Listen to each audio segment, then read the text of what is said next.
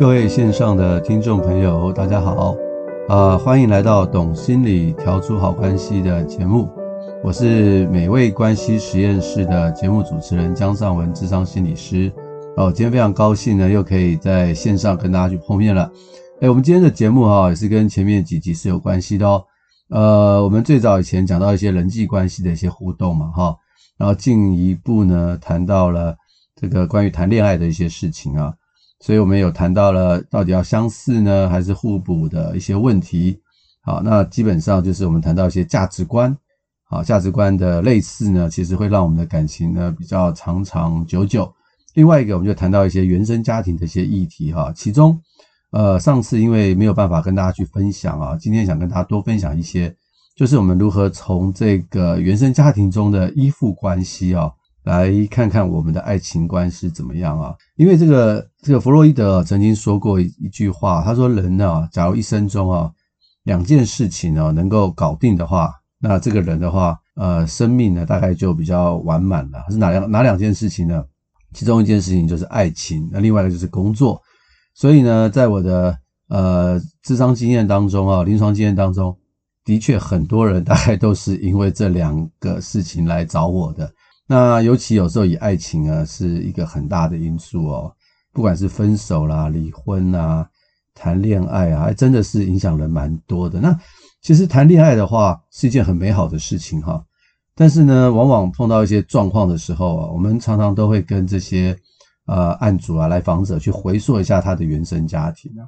那在回溯的过程当中，我们就发现呢，某些人呢，他们其实是因为呃他们的依附类型。啊，所导致他们在谈恋爱上碰到了一些挫折哦。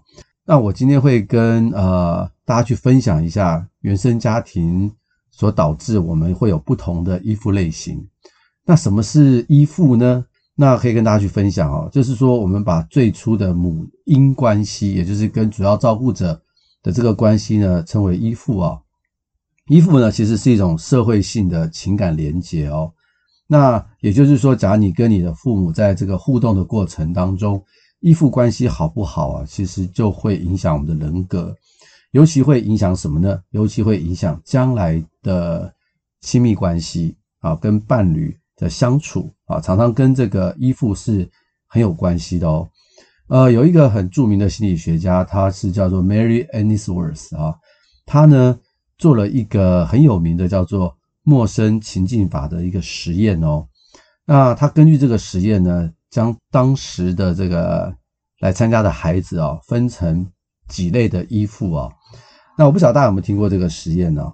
我可以跟大家稍微去分享一下。你可以想象一下，假如你是这个孩子的话，你会有什么反应呢？不过可能已经太久远了，也不太知道了。他是这样，他将一个一岁大的孩子呢，让妈妈把他带带到这个。一个环境里面，那环境里面有很多的玩具啊，那妈妈就在那边啊，孩子就在那里可以去玩啊，啊，去探索这个世界。那接下来呢，就会有另外一个陪伴者啊进来，然后跟这个孩子跟妈妈打个招呼，好了，也让这个孩子知道说，哦，有一个阿姨啊过来了，然后就跟他们稍微玩一下。那这时候孩子的反应通常都是会看着妈妈还在，他就会安心，然后他就可以在那边。啊，进行的探索啊，这些玩具。那接下来呢，这个研究助理啊，就是这个阿姨呢，会暗示妈妈，诶，你稍微就离开这个房间，啊，无声无息的这个出去。那这时候孩子呢，可能在玩到一半的时候，突然发现妈妈不见了，就会开始很慌张起来，然后用很快的速度爬到这个门口，会哭喊着叫妈妈啊。然后这个时候呢，这个阿姨助理呢。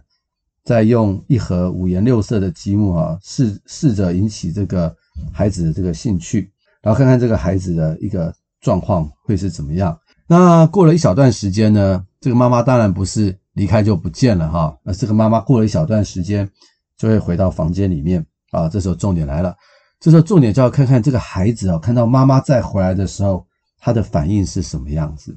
那有些孩子呢，他们会怎么样？他们呢，就妈妈回来的时候啊。他们就会很开心的看着妈妈，然后虽然虽然可能会呃哭一下，但是呢过一会就好了，比较安全一点的啊，那个大概有百分之七十。有另外一种孩子呢，他是看到妈妈之后呢，他们会很生气啊，然后妈妈要去抱他呢，他又会很抗拒啊，就是又生气又抗拒，就是有一点焦虑跟矛盾的状态。大概百分之十的婴儿是属于这种类型哦。那有另外一种啊，比较特别的，就是妈妈离开的时候，婴儿会大哭，但是妈妈回来的时候，他没有什么反应，也不会觉得高兴啊，就哭一下就爬开了啊，不会要妈妈抱。这种我们叫做它比较回避型一点啊，大概百分之二十啊是属于这样这样的一个类型啊。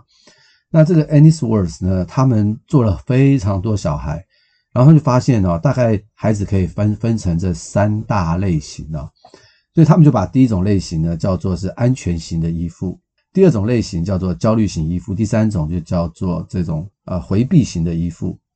为什么这个孩子呢？会有这样子不同的状态，哈，会有这样不同的状态，他们就会去做一些调查，哈，然后他们就发现说，这种所谓安全型依附的孩子啊，是因为哈，妈妈呢在抚养的过程当中啊，就是能够去反映孩子的感觉，而且有责任感，然后有很多的互动，然后也很温暖，能够接受孩子的态度，能够及时的做出一些针对于孩子的反应。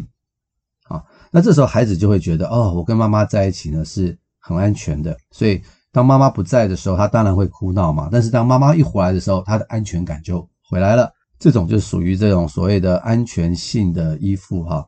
那那种刚刚讲的第二种啊，焦虑型依附呢，它比较是孩子的呃跟妈妈的关系比较处在一种比较不稳定的状态，也就是说妈妈时好时坏，妈妈好的时候，孩子会很很强的安全感。但妈妈突然离开他，或者是平常对他的态度不一致的时候，孩子会焦虑，因为孩子会担心：诶，妈妈前一刻很好，后一刻后一刻呢就不在了，那到底发生了什么事了？所以当孩子没有看到妈妈的时候啊，其实会非常的焦虑。所以也就是说，当这个妈妈再度出现的时候啊，这个一岁孩子的反应就是会很生气。你刚刚去哪里了？会对妈妈生气，但是也不会。跟妈妈很靠近，因为他不觉得妈妈是一个非常安全的妈妈。那第三种这种比较属于回避型的呢，就是说这种家庭的气氛哈，我们通常都觉得比较冷漠一点，也就是妈妈对孩子的这个反应呢，通常比较冷淡、比较冷漠。那孩子呢也习惯这种反应了，所以当妈妈离开的时候，他会虽然会哭，但妈妈回来的时候呢，他哭了一下，但也没有太大的反应，因为平常的相处大概。就是这个样子，所以他大概可以把孩子呢分类成这三种不同的呃依附的关系哈。那小时候是这个样子，那长大以后我们会是什么样子呢？结果呢，呃，有一些研究机构哈对大学生的这种依恋类型啊进行了统计哦，结果发现呢，很多的大学生大概百大概一半的人啊是属于所谓的安全型啊，百分之二十大概属于焦虑啊，百分之二十五大概属于这种。逃避型的啊，其实跟这个小时候的分布其实蛮蛮相同的。然后，要是你再去问他们这个与父母相处的这个关系的话，你就会发现，的确，也就是我像我刚刚所说的，安全型的人呢，他们会说他们的家庭呢是彼此的关系很好，是处于于一种温暖跟信任。那焦虑型的人，你问他的话，他比较少回忆起父母是很支持他的。他们可能会告诉你说，父母有时候很容易生气啊，有时候又很好，然后呢，跟父母的关系是很纠结又好，可是又怕太靠近。这种逃避型的呢，他们通常的描述就是家庭是比较情感冷淡的一个地方啊，所以其实其实蛮一致的哈。也就是说，我们小时候的这个依附关系啊，其实会影响我们成成人以后的这种所谓的依附关系哦。那这种依附关系呢，基本上你平常跟朋友相处的话，可能不会造成太大的影响。比较大的影响啊，是当我们谈恋爱的时候，影响就会出来了。所以讲到这边呢，大家就会去想说啊，那我是哪一种依附呢？好，哪一种依附呢？好，我这边有一些呃有一些问题哈，可以跟大家问一问，可以去想一想，判断一下你自己可能是哪一类的依附风格。然后呃，这个表格哈，这些问题我也会放在这个留言当中啊，所以你也可以去看一下。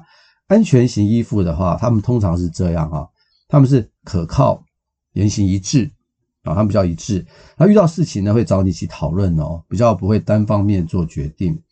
对感情呢，保有弹性、豁达的态度，可以好好的沟通各种感情的问题。发生争吵的时候啊，愿意沟通，而且也愿意退一步，然后跟对方达成共识。他跟你的感情哦，不会害怕承诺，也不会害怕依赖你，也不会怕你依赖他。然后他不会把维系感情当成是一个苦差事哦。假如跟你的距离越靠近的时候，亲密感会越来越增加，而不是在亲密感。增加以后又会突然疏远哈，这种增加以后又突然疏远哦，是比较属于这种逃避型依附啊。他会很早就把你介绍给家人跟朋友，而且他会很自然的表达他的情感，而且不会耍一些小手段啊。对，这是属于安全型依附的状态。大家可以想象嘛哈，假如你跟这种人谈恋爱，应该是比较舒服的吧，对不对？不过可能跟这样的人谈恋爱，不会有什么这种嗯惊涛骇浪的感觉。啊，比较平稳，好，比较平稳。另外一种就是所谓的焦虑型依附哦，啊，我念念看，跟大家分享一下焦虑型依附大概长什么样子哦。他在谈恋爱的时候需要大量的亲密感，就是要常常跟对方黏在一起啊。他比较缺乏安全感哦，害怕被你拒绝哦。没谈恋爱的时候就不快乐哦。这个我在我的智商室中常常碰到，有些焦虑型依附的个案哈，他们就是随时随地哦都希望有人陪。男朋友分手以后，很很快的又会再进入另外一段恋情哦。为了抓住另外一个人的心哦，会做一些引起注意力，呃，会玩弄一些小把戏。不喜欢说出自己介意什么啊，希望对方去猜啊，很喜欢跟你玩这种游戏。发生冲突的时候啊，不会试着解决问题，而是会闹脾气。然后呢，会把感情中所有的摩擦都解读成是对方。对自己的不满，因为害怕受伤啊，比较不会主动向你表达感情，对感情呢十分的执着，而且会害怕一点小事情呢就会毁了彼此的感情，然后他要很努力的才会觉得要维系这段恋情，而且常常会怀疑啊，就是对方会背叛他，就觉得你可能随时会喜欢上别的人，这是属于这种焦虑型依附的人呢在恋爱中的一种状态。好，我们看看这个所谓的。逃避型是长什么样子呢？哦，这个最重要。第一个，他是会传达矛盾的讯息，什么意思哈？就是呢，他呢会一下子对你很好，可是呢，过一段时间又不太理你，就是你会搞不清楚哈，他到底是喜欢你呢，还是不喜欢你呢？啊，应该大家都有碰过这种人吧？啊，那很多这种恋爱的书哈，都会教教你在谈恋爱的时候要做这样的事情哈。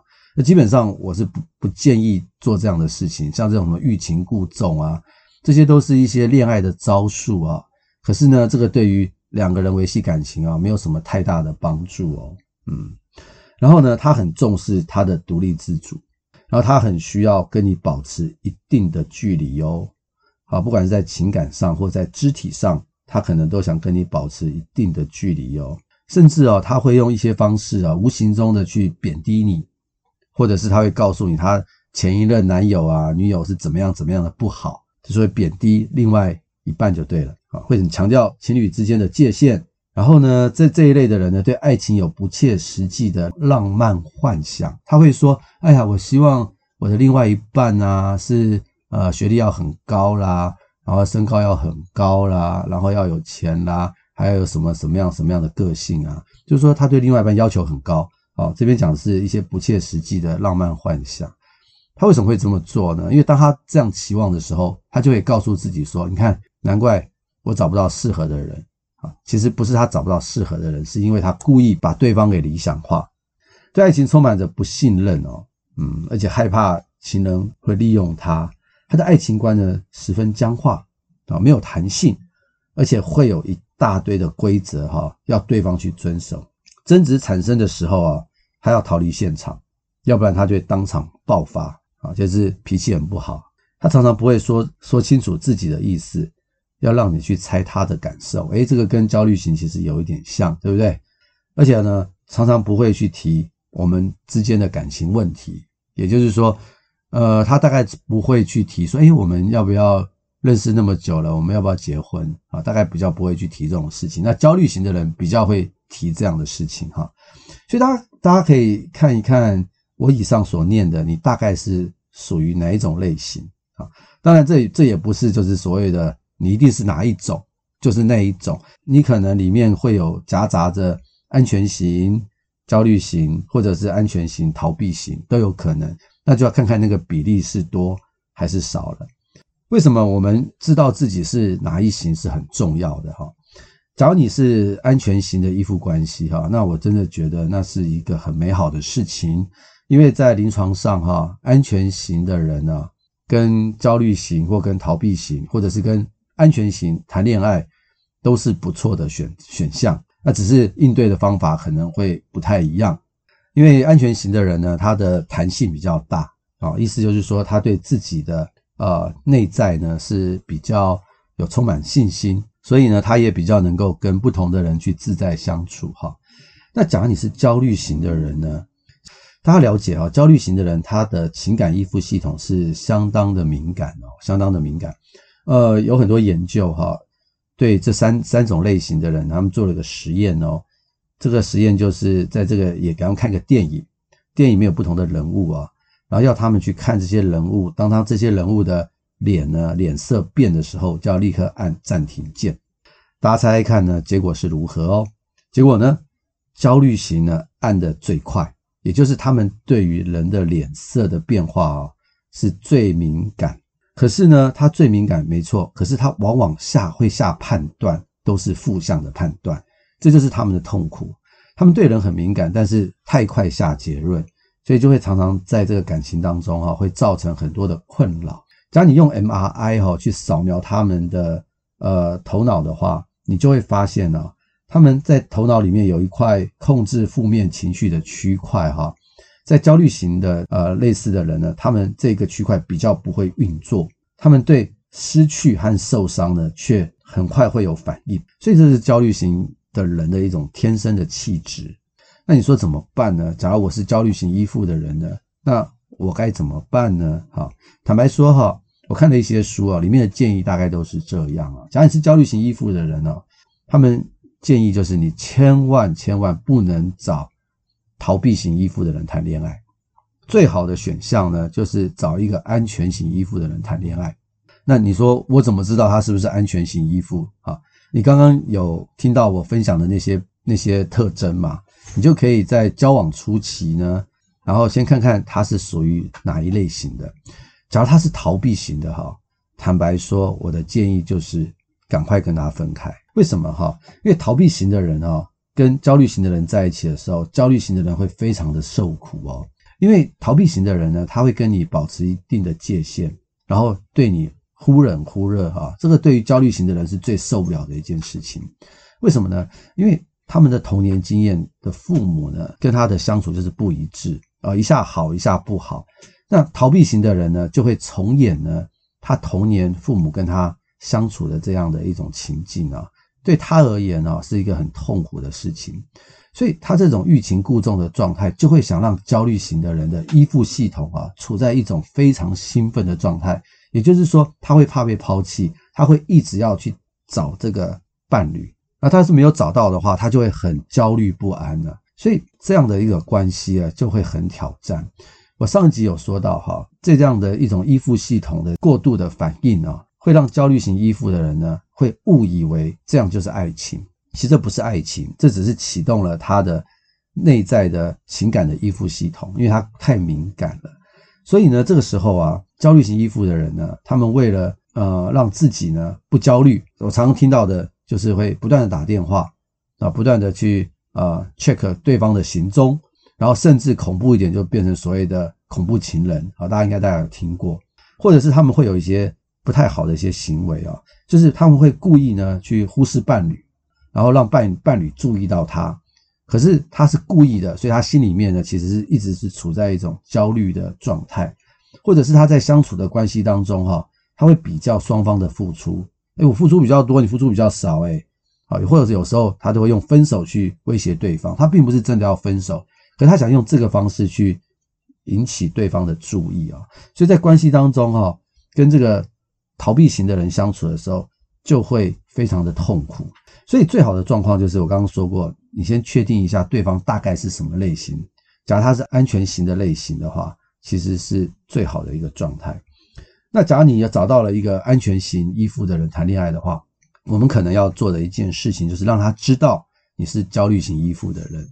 也就是说，有时候我们讲白一点，就是你在这恋爱过程当中，你会呃有比较多的不安全感。这时候不安全感产生的时候啊，你要让你的对方知道说，那你要赶快给我一个回应就好了，我我就不会让我这个焦虑或者是不安全感会不断的去扩大，然后本来是从一个呃，稍微不安的状态就会走向一个超级不安的状态，然后我们的关系可能就要吵架。所以，假如这个你的另外一半呢是安全型依附的，他能够理解你的状况的话，他就能够适时的给你安慰啊，适时的给你安慰。那这点是非常非常重要的，因为真正的恋爱哈，大家要了解哈，应该是给人美好和平静，或者是安全和持续的感觉才对哈。不是那种上上下下起起伏伏的云霄飞车啊，那个并不是真正的恋爱啊。我们在这个父母跟孩子相处的过程当中，我们常常会讲说，一个够好的父母啊，会是这个孩子的所谓的安全堡垒啊。因为孩子有一个安全堡垒，他会看到父母，他不会焦虑。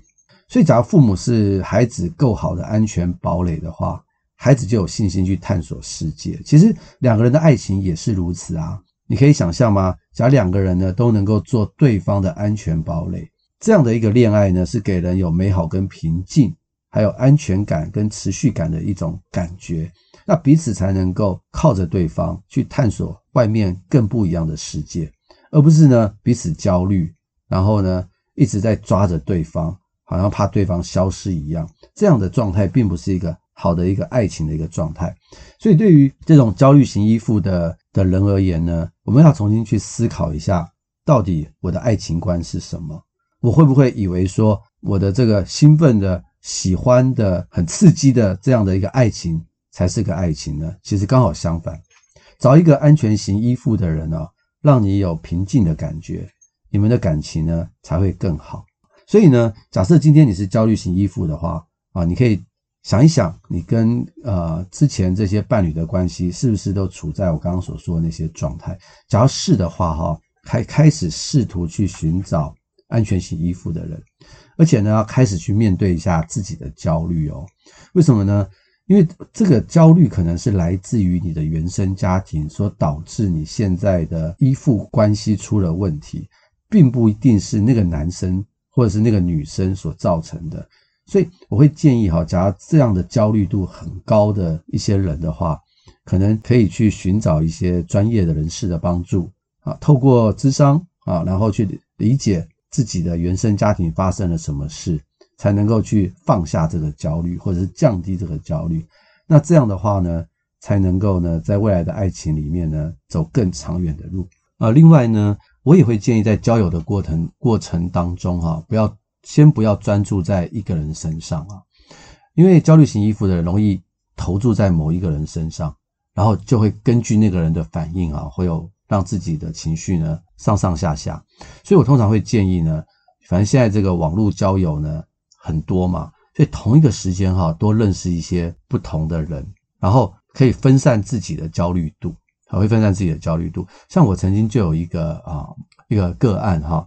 他就是属于这种焦虑型依附啊，然后他的恋爱呢就蛮困难的，蛮惨的。他常常来谈的时候就会说啊，我跟某一个人认识了，然后后来我们就交往了一段时间以后就分手了，然后又再来一次。他其实非常的痛苦。后来我就给他建议说，你要不要呢？一次呢同个时间交至少三到五个男性的朋友，而不是一次交三到五个男朋友，那太恐怖了。然后你就平均的，我们叫做平均分散力。啊，平均注意力啊，去跟他们去做朋友，然后同一个时间哈，从这个做朋友的过程当中啊，去了解他的原生家庭啊，啊，去了解一下他是属于哪一种啊依附啊，然后从里面慢慢的去挑。然后听了我的建议之后哈，他到现在当然还没有交男朋友了，诶，不过他每一次我们的误谈，他就会让我知道说。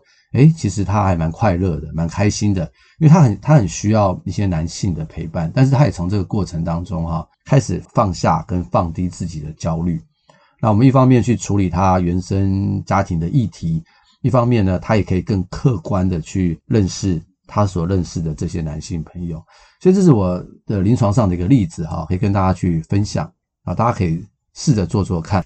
那还有另外一个例子哈，我也可以跟大家去分享啊，就是说，呃，也是一个一个比较焦虑型的一个男生哈，他是这样的，就是我们刚好提到说，他们很会察言观色哦，对，所以他们对他们另外一半的那个任何的小举动啊，都很敏感，所以他也因此的敏感的话，就常跟他女朋友吵架。对，造成他女朋友很大的困扰。坦白说，就是他女朋友有点受不了他了，觉得他实在是太焦虑了，太龟毛了，太斤斤计较了，就有点受不了了。这样子，他就问我说怎么办？哈，后来我就跟他讲说这样吧，我说以后你观察到任何的反应啊，通常以往的状况就是你会很快的下判断。那我说，那你不要下判断，但是你可能又忍不住要下判断，对不对？他说对。那我说这样，你下判断的时候哈，你呢可不可以给你自己三到四种的可能性的选项？譬如说，你觉得诶，你今天你女朋友的脸色不太好看，跟你见面的时候，通常的下判断就是什么呢？他说大概就是觉得今天女朋友不喜欢我哦。我说那还有没有可能其他的原因呢？我就问他，他想了一下说，诶，也有可能他生病了。对，我说还有没有其他的原因？他说也有可能他太累了，呃，为什么太累？他说因为呃工作太忙，哦，对，还有没有别的原因呢？他说哦，他的上司呢很严格，所以他有可能被骂，对，没有错。还有没有其他原因呢？哦，有可能他还没吃晚饭，所以很累。对，我说你看，你你稍微不要那么快反应哈，你可以让你的心中啊想一想，可能有一些不同的选项。然后这个时候呢，你就把这四五个选项啊。放在心里面呢，去想一想，然后等一下，你就可以跟你的女朋友干嘛？去问她说：“诶，我今天看你脸色不太好，你是不是发生了什么事情？”不要自己下判断，你也可以去问她。然后她可能会说：“啊，对啊，我今天被老板骂了。”心里面就想说：“哇，bingo，被我猜中了，还真的被老板骂了。”我就建议他这样子跟他的女朋友去互动啊。一段时间以后，诶，他跟我说，他虽然还会忍不住很快的去下负面的判断。可是呢，他就听我的话，他忍住了，结果呢，往往就避免了一次一次的争吵。那几次以后呢，他跟他女朋友的感情也比较好。为什么？因为他会问他女朋友，而不是立刻说你的脸色那么难看，你一定是讨厌我。所以我觉得，在这个焦虑型依附的状态当中，哈，好处就是我们有很敏锐的观察力，但坏处就是我们会太快的下负面的判断。其实在这这个在关系当中呢，是非常。呃，伤害的哦，所以这大家可能可以可以小心一下。那有那有可能可能会有人问说，哈，这样子啊，就我们已经结婚了，我们还有小孩了，就我发现我是焦虑型依附，那我先生是回避型依附啊，或逃避型依附，那该怎么办哈？那假如是结婚的话，就是另外一件事了。那在结婚的话，就变成说，可能彼此之间要能够去适应彼此的相处，好，看到对方的优点，以及去。补足对方的不足，很可能就是要学习的，就是要更好的一些沟通了，然后更好好的、更好的去经营这个婚姻了。所以，假设你们已经结婚了，就要就是另外一件事情了。但是，假如在还没有结婚之前呢，就可以有更多的好的选择。好，我们今天的节目哈，就先谈到这边，先跟大家去讲一些关于焦虑型依附的人要注意的一些事情哦。那我们下一集呢，我们会去谈一谈这个逃避型的啊。以及安全型的，他们要注意哪些事情？好，希望今天的节目呢，呃，会有一些很好的一些讯息分享给大家，也欢迎大家可以啊帮我们的节目按赞，或者是订阅，或者是分享给更多的人。那我们就下个星期呢再见啊，谢谢大家。